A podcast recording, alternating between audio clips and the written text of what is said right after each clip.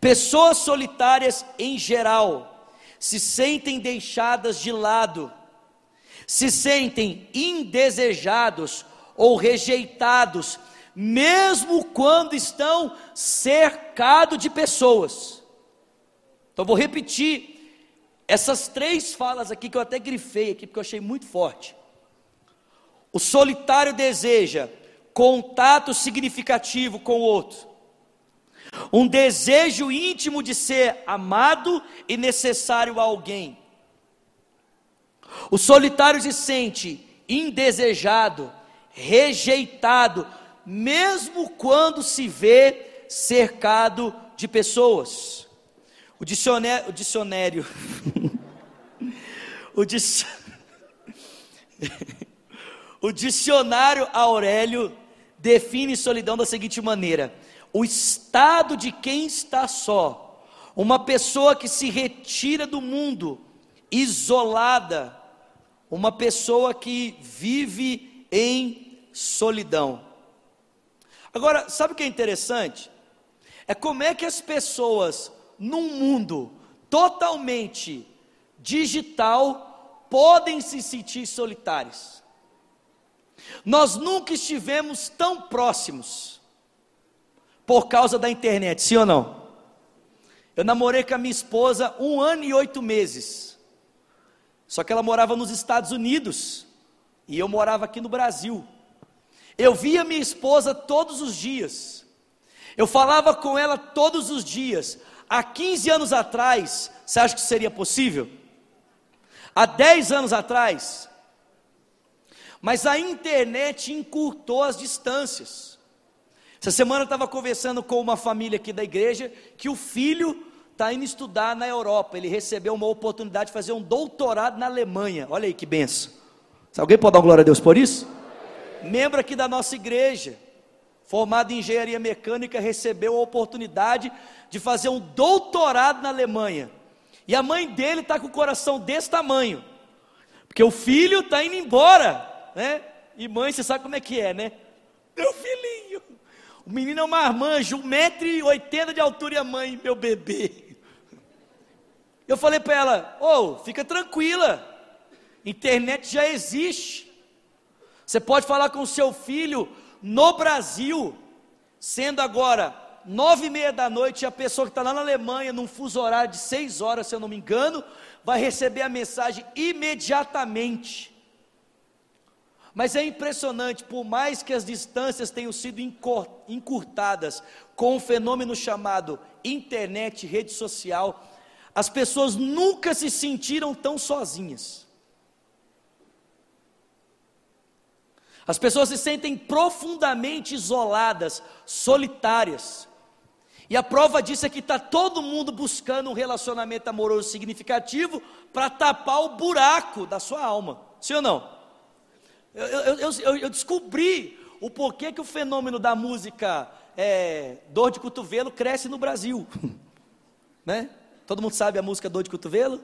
É aquele sertanejo né, de dor de alma. Por que, que cresce? Muito simples, porque as pessoas se identificam com ele. Porque no fundo, as pessoas sofrem dos dramas que são cantados. E elas tentam se enganar, se entregando cada vez mais a uma vida, né, cercada de pessoas, entregue a tantas pessoas e cada vez mais se sentindo vazias. Eu penso que essa questão da solidão tem a ver com dois fatores.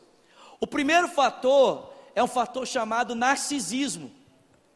Por que, que as pessoas estão cada vez mais sozinhas, mais solitárias? Muito simples porque as pessoas sofrem hoje como nunca da síndrome de Narciso.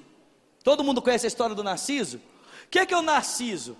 Narciso era um cara tão bonito, tão bonito, tão bonito, que as deusas, as mulheres, todas eram apaixonadas com ele, né? Narciso era meio Thor, assim, dos Vingadores, sabe? Tipo assim, Thor. E aí as deusas, as mulheres, tudo doida com ele. Só que era um cara tirado, ele não queria se entregar para ninguém. Ele era tão bonito e tão desejado que ele tirava onda com todo mundo. E aí um dia o Narciso resolveu ir lavar o rosto dele no rio. E quando ele viu a imagem dele no rio, sabe o que aconteceu? Ele se apaixonou por ele mesmo. Ele ficou apaixonado por si mesmo. E sabe o que ele fez? Ele pulou na água e morreu afogado tentando se conquistar. As pessoas hoje são assim. As pessoas são tão narcisas hoje que ninguém serve, ninguém basta, ninguém é tão bom para mim. Nenhuma pessoa serve para desenvolver um relacionamento. Nenhuma pessoa serve para, para que eu possa desenvolver uma amizade saudável. E eu penso que esse complexo de narciso, de se sentir muito bom, eu não sei se vocês percebem, mas à medida que a gente assiste os filmes, os seriados, você já percebeu que as pessoas mais geniais, as mais extraordinárias, são aquelas que vivem sozinhas? Quem já percebeu isso aqui? Exemplo, você assiste Os Vingadores. Quem que é o personagem mais espetacular, mais extraordinário? O Homem de Ferro. É o mais inteligente, é o cara genial, o destino do universo depende dele. Se você assistiu o, os Vingadores agora, Guerra Infinita, o Thanos não conhecia nenhum Vingador, mas ele conhecia um. Quem? O Homem de Ferro. Quando ele vê o Stark, ele fala assim: Stark, te conheço. Só que o Stark é tão brilhante ele é tão bom, tão inteligente, que ninguém basta para ele, ninguém serve para ele. Ele não consegue conviver com ninguém, ele não consegue se relacionar com ninguém. Ele é o famoso Zé Mané. É o cara difícil de conviver, é o cara que toda genialidade dele, né? Aliás, tem um filme que o, o, o Capitão América pergunta para ele: quem você pensa que é? Ele se define. Ele fala: sou bonito, playboy, rico e inteligente. Essa é a definição dele. Só que essa construção cultural de que pessoas altamente capacitadas, elas têm dificuldade de desenvolver relacionamento, está entrando na minha vida, está entrando na sua vida, na nossa história. E aí a gente começa a dizer que o problema para nós desenvolvermos relacionamentos é o outro, nunca sou eu. Porque eu sou muito bom, eu sou tão bom, eu sou tão perspicaz, eu sou tão genial, que eu não consigo desenvolver, mas o problema está sempre no outro, nunca está em mim. Nunca sou eu que sou egoísta demais, autocentrado demais. Não, é o outro, é o outro que não me entende, é o outro que não me compreende. As pessoas não me compreendem, as pessoas não me entendem. Alguém já ouviu isso aqui?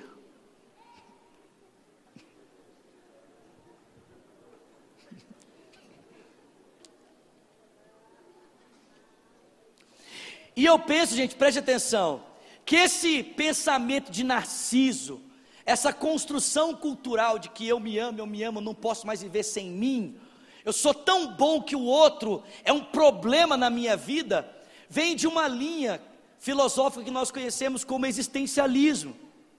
O que, que o existencialismo diz? O existencialismo diz o seguinte: é que uma pessoa nasce sem qualquer parâmetro definido para a sua vida. O existencialista diz que você é aquilo que você quer ser. Você é tudo o que você quiser, você pode ser o que você quiser. Só que isso tem um problema, e sabe qual é o problema? É que eu nunca posso ser tudo o que eu quero, porque existe sempre um elemento que vai me impedir de ser tudo o que eu quero. E sabe qual é esse elemento? O outro. O outro muitas vezes é o meu problema, é o meu impedimento, porque eu só posso ir na minha liberdade aonde começa o direito do outro. E quando o meu direito de ser o que eu quero cruza com o direito do outro, eu começo a enxergar o outro como um problema. Eu começo a enxergar o outro como um prejuízo, como alguém de quem eu tenho que me livrar para que eu possa dar conta de ser tudo que eu quero, tudo que eu posso, tudo que eu desejo. É por isso que o mundo está cheio de pessoas entupidas no Facebook, no Instagram, no Twitter e seja lá o que for, e poucas pessoas sentadas em uma mesa convivendo. Por quê? Porque na rede social eu posso ser tudo que eu quero, do jeito que eu quero, e se alguém entra no meu perfil e critica aquilo que eu estou escolhendo, o que, é que eu faço? Eu excluo. A primeira razão porque nós estamos nos tornando sozinhos, solitários, é porque a gente é narciso demais, por causa de uma construção cultural e intelectual. Você pode ser o que você quiser, seja feliz. E quando alguém com uma atitude esbarra na tua construção de felicidade, você simplesmente toma raiva da pessoa. E a pessoa se torna um problema. O problema não é o seu umbigo demasiadamente grande girando em torno, é o universo girando em torno de você. Não! O problema é o outro. E um segundo problema, gente, para essa vida de solidão é o pecado. Porque você deve se lembrar em Gênesis, no capítulo 1, verso 26, que Deus fez o homem à sua imagem e semelhança. Só que a gente preste atenção: o homem, à imagem de Deus, não é apenas o macho, não é apenas o gênero, o sexo masculino. O homem, à imagem de Deus, era dotado de homem mais mulher. O homem, à imagem de Deus, não é um indivíduo, é uma comunidade. E por que, que eu digo isso? Muito simples. É porque o nosso Deus é um Deus trino, Pai, Filho e Espírito Santo. Se Deus queria fazer um ser que refletisse a imagem dele, ele não poderia fazer um indivíduo, ele precisava fazer uma comunidade. É por isso que o primeiro casal estava unido ao ponto de o texto bíblico dizer que um mais um era igual a um. Só que o pecado quebra esse nível de relacionamento profundo. O pecado quebra esse nível de relacionamento íntimo. É claro que ele quebra não totalmente. Ainda podemos nos relacionar pela graça e pela misericórdia. Mas perceba, você já deve ter se percebido desconectado de si mesmo e profundamente desconectado de outras pessoas.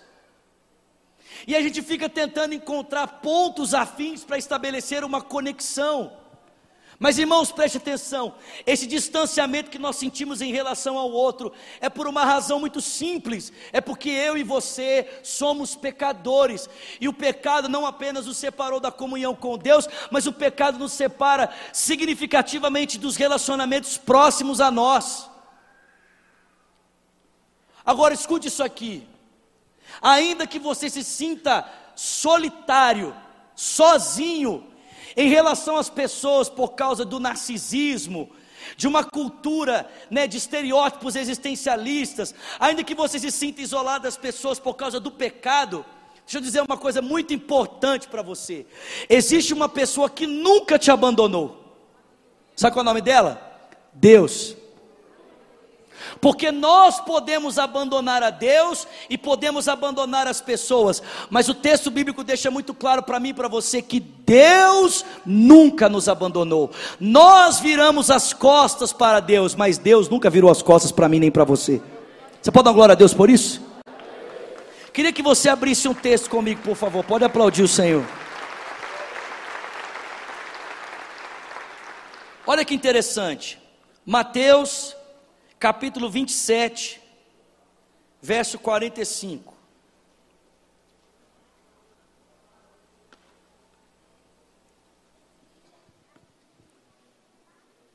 Eu vou me isolando, vou me isolando, vou me isolando, e às vezes eu estou no meio de um monte de gente e não consigo me sentir conectado com ninguém. Solidão, isso é um problema da alma, isso é uma doença da alma.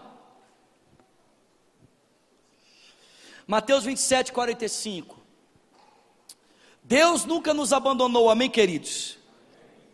Mas preste atenção, a fim de que eu e você pudéssemos ser curados da solidão, presta atenção, a fim de que eu e você pudéssemos ser curados da solidão e desenvolvermos relacionamentos significativos, verdadeiros. O texto bíblico vai dizer para mim e para você que Jesus foi abandonado por Deus e abandonado pelas pessoas, para que você não seja mais abandonado pelas pessoas, ou se veja distante das pessoas e distantes de Deus. Olha que coisa maravilhosa. Mateus 27, 45. E houve trevas sobre toda a terra, do meio-dia às três horas da tarde. E por volta das três horas da tarde, Jesus bradou em alta voz: Eloi, Eloi, lama sabachthani, que significa: Meu Deus, meu Deus, por que me abandonaste? O único ser humano nessa terra que experimentou o abandono de Deus e o abandono total das pessoas foi Jesus Cristo.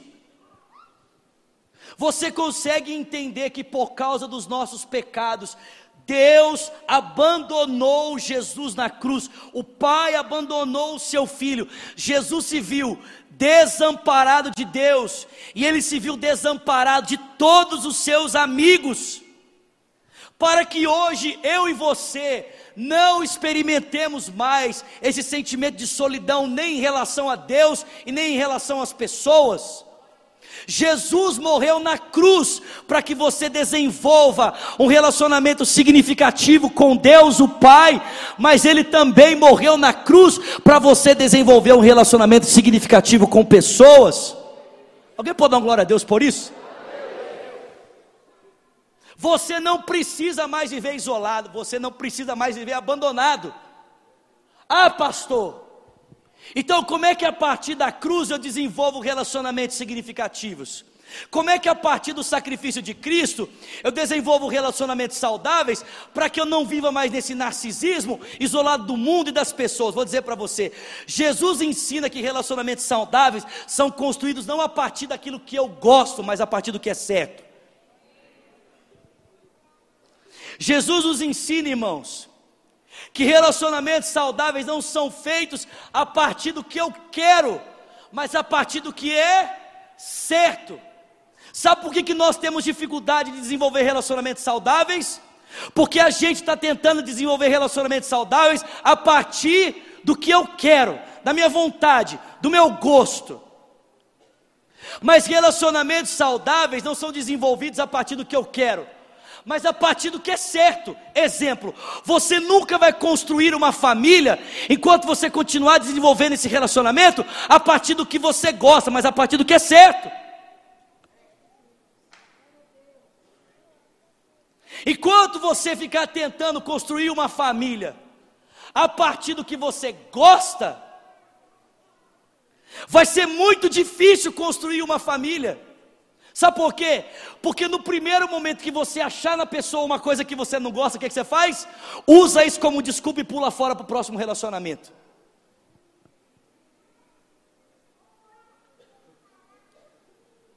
Eu lembro que quando eu tinha seis meses de namoro com a minha esposa, eu comecei a entrar nessa crise. Porque eu queria desenvolver um relacionamento que eu gostava e não que era certo.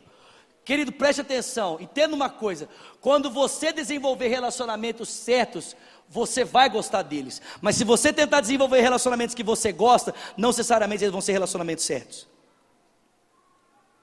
Seis meses de namoro eu comecei a caçar defeito da minha esposa. Por quê? Porque eu queria arrumar uma desculpa para terminar o relacionamento, para pular para o próximo. Seis meses. Eu comecei a ignorar ela, ela me ligava, já não dava mais tanta importância assim. Até que foi chegando no finalzinho do sexto mês de namoro, a minha esposa me ligou e falou assim: o negócio é o seguinte, você não quer mais o relacionamento, não é? Falei, não, não quero. E eu, como já tinha terminado outros relacionamentos, eu achei assim, nosso relacionamento vai terminar no caos, né? Brigando, aquela confusão. E aí, na hora que terminar na confusão, eu vou poder falar assim, tá vendo? Não era de Deus. Só que a minha esposa, irmão, ela me jogou no chão. Ela falou assim: Não, não tem problema, você não está feliz? Vamos terminar. Eu vou orar aqui e a gente termina o relacionamento. Irmão, na hora, que na hora que a minha esposa falou assim: Não, eu vou terminar aqui, fica tranquilo, eu vou, eu vou orar aqui e a gente termina. Aí, nesse momento, eu já entrei em desespero. Porque eu estava esperando ela chorar. Não, pelo amor de Deus, você é a última traquinas do universo. Você é a última Coca-Cola. Ela falou assim: Não, você não quer, não? Beleza, não tem problema, não. Sério, orou e desligou. Aí, irmão, aí eu entrei em depressão.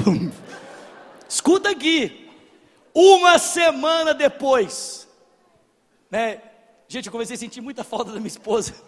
Aí eu entrei na rede social dela para ver. Ô meu filho, você acha que ela estava chorando? Ela estava andando de patins, estava indo na praia, estava curtindo a vida dela. E eu, em depressão. Quando deu um mês, sabe o que eu fiz? Liguei para ela. Falei assim: eu preciso conversar com você. Ela falou assim: pode falar. no WhatsApp. Falei: não, tem que ser pelo telefone. Aí ela: mas tá, eu te ligo. Falei: que horas? Não, você espera, a hora que eu ligar, você atende. Nesse jeito, irmãos. 10 horas da noite, lá nos Estados Unidos, nem lembro que hora que era, acho que era uma, uma hora da manhã mais ou menos. Ela chegou e me ligou. Eu falei para ela, minha filha, eu quero, eu, eu quero voltar. Eu falei, não, não quero voltar, eu quero casar. Falei, eu estou voltando porque eu quero casar com você, porque eu não quero mais viver a minha vida sem você, você faz falta. Estou casado. Um ano e dois meses, bendito seja o nome do Senhor. Mas escute aqui: relacionamentos saudáveis se constroem a partir do que é certo, e não do que eu gosto. Ah, fulano de tal fez algo que eu não gosto. A pergunta é: você vai agir a partir do que você não gosta ou a partir do que é certo? Porque eu vou dizer para você o que é certo. O que é certo é você aprender a conviver com as diferenças. O que é certo é você entender que ninguém vai atender completamente todas as suas expectativas, assim como você nunca vai atender todas as expectativas de alguém. O que é certo é que nunca vai ter ninguém perfeito que vai atender tudo que você quer. É uma decisão, querido. É uma escolha. Pastor Márcio sempre diz: tudo na vida é uma escolha. O André me deu um conselho muito bom. Eu segui o conselho. Ele falou assim: arruma alguém que tenha menos problema que você. Eu arrumei, irmão. Se você conhecer minha esposa, minha esposa é de paz com a vida. Virgínia, ela ri o dia inteiro. É uma pessoa de bem com a vida, uma pessoa livre, uma pessoa espontânea, uma pessoa tranquila. E eu sou um chato. É verdade. Mas a minha esposa está mudando.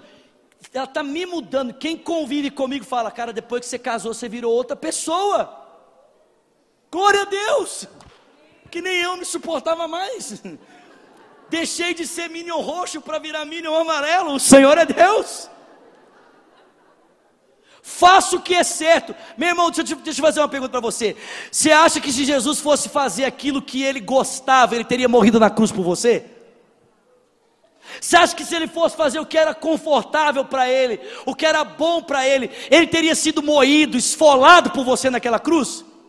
Mas ele não fez o que era bom, ele fez o que era certo. E porque ele fez o que era certo, você está aí perdoado, eu estou aqui perdoado, reconciliado com Deus, para que agora eu e você possamos desenvolver relacionamentos saudáveis e matar essa solidão em nome de Jesus. Você pode aplaudir o Senhor?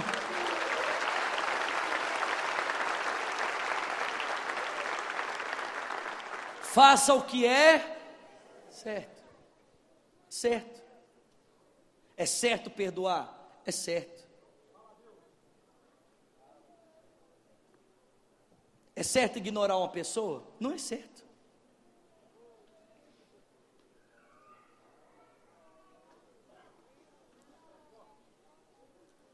Se você está vivendo em solidão, não é culpa das pessoas, a culpa é sua.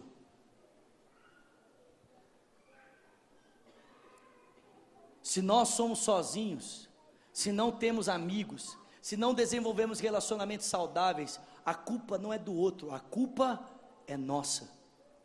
Nós somos narcisos demais. Nós somos orgulhosos demais. Estamos cheios de si demais sendo vencidos pelas barreiras do pecado que foram construídas. Mas Jesus morreu na cruz para que a gente não viva mais sozinho. Amém, querido? Amém. Fica de pé no seu lugar.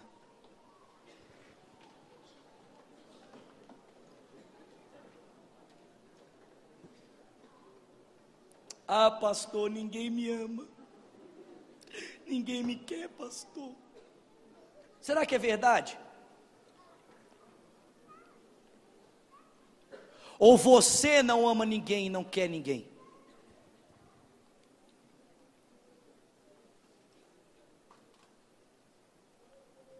Ou ninguém é bom o suficiente para você? Não pense apenas no âmbito do relacionamento amoroso, afetivo.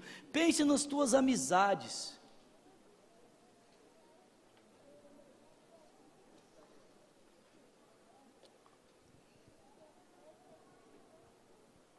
Eu já tive depressão.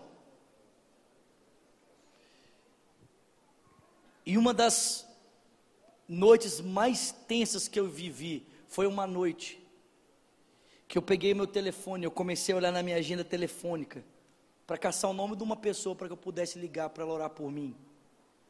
E eu tinha me afastado tanto de todo mundo que eu não tinha ninguém para ligar. Culpa dos outros?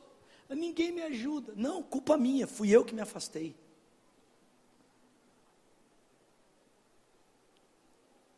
Vença a solidão, querido. Como? Fazendo o que é certo e não o que você gosta. Quem vive só do que gosta é criança. Adulto aprende a fazer o que é certo. Pessoas maduras desenvolvem relacionamentos a partir de outros parâmetros.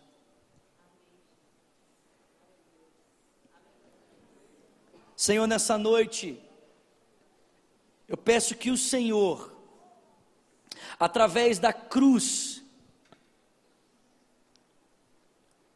anule, ó Deus, nessa hora, por causa da paternidade do Senhor, Pai. E porque o Senhor, através da cruz, nos conectou, o Senhor, nessa noite, anule a vida de solidão que alguns aqui estão vivendo, e não apenas aqui, mas também em casa. Pai, que pessoas se abram para relacionamentos. Talvez existem pessoas aqui em casa dizendo assim: "Ah, mas eu já me machuquei tanto com outras pessoas. Ah, eu já me feri com outras pessoas." Mas você não pode esquecer que você foi ferido, mas você também feriu alguém. E que, irmão, nessa vida não existe como desenvolver relacionamentos saudáveis sem machucar e sem ser machucado. É por isso que o Pai nos ensinou a perdoar. Porque a questão não é nós não temos problemas. A questão é nós sermos maduros o suficiente para diante dos problemas dizer: você é mais importante do que o que você fez, eu te perdoo. Você vale mais do que a minha dor. Você vale mais do que o sofrimento. Você vale mais do que o dano que você me causou. Eu te perdoo. Pai, ensina-nos a desenvolver relacionamentos saudáveis. Uma geração inteira que está atrás de bajulação. Uma geração inteira que prefere likes no Instagram do que 30 minutos de uma conversa saudável. Uma geração que prefere ser bajulada nas redes sociais pela exposição do corpo, do que mostrar que possui valores por uma conversa saudável. Livra-nos da solidão, faça-nos de volta olhar uns nos olhos dos outros, a encararmos uns aos outros, a sentirmos o desconforto de olhar no outro, sentir desconectado, mas buscar por meio do que é certo, essa conexão por causa da cruz. Faça isso, Pai, nas famílias, nos lares, entre pais e filhos, filhos e pais, marido e esposa, esposa e marido, entre amigos, líderes de célula, ó Deus, entre os irmãos que frequentam Lagoinha e outras comunidades, faça isso com a igreja, Pai, que o mundo possa olhar para nós e dizer, cara, eu preciso ir para a igreja porque aqueles caras sabem desenvolver relacionamento, eu preciso ir lá porque aquele pessoal tem a habilidade de desenvolver relacionamentos saudáveis. Em nome de Jesus eu te peço isso, Senhor. Em nome de Jesus eu te peço isso para a glória do teu nome. Amém. Com seus olhos fechados ainda, por favor, as suas mãos sobre o seu coração. Como eu disse, nessa noite, Jesus foi abandonado por Deus e pelas pessoas para que você nunca mais se veja abandonado de Deus e abandonado das pessoas. Jesus entregou a vida dele lá naquela cruz. Ele levou naquela cruz a tua solidão, para que você experimente o sentimento pleno de estar em comunhão com Deus e com os irmãos. E se você quer essa vida de Jesus hoje, essa vida de conexão com Deus, de relacionamento com Deus, relacionamento com as pessoas, você precisa entregar sua vida a Cristo, se você ainda não o fez. Se você já o fez, mas está afastado, essa noite você pode voltar para a casa do seu Pai Celestial. Queria que todos orassem comigo dizendo: Senhor Jesus, obrigado por essa palavra, obrigado porque o Senhor se entregou por mim, o Senhor morreu na cruz, e agora, por causa do teu sacrifício, eu posso ser de volta. Filho de Deus, diga e estar em família, vivendo com os meus irmãos. Diga, Pai, eu me entrego a Ti. Diga, eu entrego a minha vida. Me recebe nessa noite. Ore também dizendo, e eu, que um dia andei contigo, Pai, mas eu me afastei. Diga, hoje eu volto na certeza de que o Senhor me recebe. Com seus olhos fechados, suas mãos sobre o seu coração. Se você está aqui hoje, fez essa oração e você quer entregar sua vida a Cristo, eu quero orar por você. Se você está aqui hoje, está voltando para Cristo, eu quero orar por você. E para que você receba essa oração, eu gostaria que sem constrangimento algum você levantasse uma das suas mãos, dizendo: Eu quero voltar para Jesus, eu quero entregar minha vida a Cristo. Levanta bem alto, por favor. Tem alguém dizendo aqui essa noite? Tem uma mão levantada ali atrás. Tem mais alguém? Levanta bem alto, bem alto. Tem pessoas lá na galeria com as mãos levantadas. Isso. Glória a Deus. Levante bem alto uma das suas mãos. Glória a Deus. Esse é o primeiro passo. Esse é o primeiro passo. Deus quer trazer você de volta para a família dele. Amém. Eu queria pedir que quem levantou uma das mãos, saísse do seu lugar e viesse aqui pertinho de mim, por favor. Vem cá, eu quero orar com vocês. Podem vir, eu vou te esperar. Amém? Vamos aplaudir essas vidas que estão chegando. Glória a Deus pela sua vida. Glória a Deus. Pode vir, pode vir. Glória a Deus. Olha, você que nos assiste, se você está aí sem igreja, você está me assistindo, você está desigrejado, você já teve problema com igreja, já sofreu, pastor te perseguiu, enfim. Eu dizer uma coisa para você. Cara, fora da igreja você vai ter problema também. Então, os seus problemas na igreja não são uma desculpa para você não estar tá à igreja. Se você não quer voltar lá para resolver os seus problemas, procure uma outra comunidade local. Mas deixa eu dizer uma coisa para você: vida sem problemas no relacionamento não existem. Então não use isso como desculpa. Use isso como uma oportunidade para amadurecer e ver mais de Jesus sendo forjado em você. Amém? Volta para a igreja, volta para Jesus. Vai aparecer um telefone na sua tela 3429 9500 9550. Ligue para nós. Nos dê a oportunidade de orar com você, de de alguma forma poder servir você, tá bom? Glória a Deus por essas vidas que estão aqui. Você pode estender suas mãos para cá, por favor? Chega mais pertinho, vem cá. Eita glória. Ore comigo dizendo: Senhor Jesus, obrigado pelos nossos irmãos. Diga obrigado por esses que voltam a Ti, que se entregam ao Senhor. Diga, Pai, como família, nós os recebemos como nossos irmãos e nos comprometemos em amar, em servir, em ser com eles. Uma família. Diga que o mesmo Espírito, o teu Espírito Santo, que habita em nós, também esteja neles.